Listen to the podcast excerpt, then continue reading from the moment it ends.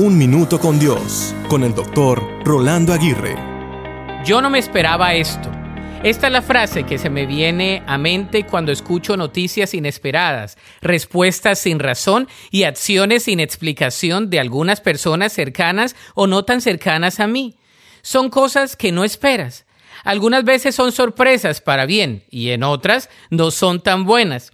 Sin embargo, la vida está llena de este tipo de noticias inesperadas.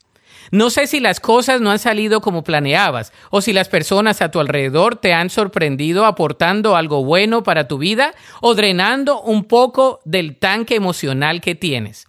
Sin embargo, déjame decirte que aunque el mundo esté lleno de cosas inesperadas, muchas de ellas al final de cuenta obran a nuestro favor. Al pasar el tiempo, te das cuenta que mucho de lo inesperado obró como si se hubiera esperado todo el tiempo. Esto se llama designio divino. Dios transforma los episodios más desafiantes en lecciones apreciables, las tristezas más fuertes para fortalecer nuestro ser y los dolores más profundos para madurar como personas. Dios siempre tiene los mejores planes en mente para nosotros, aunque nosotros cometamos muchos errores y experimentemos episodios inesperados que pueden ser transformados a nuestro favor.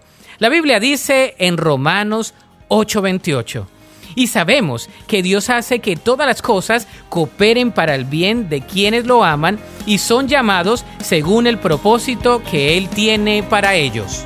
Para escuchar episodios anteriores, visita unminutocondios.org.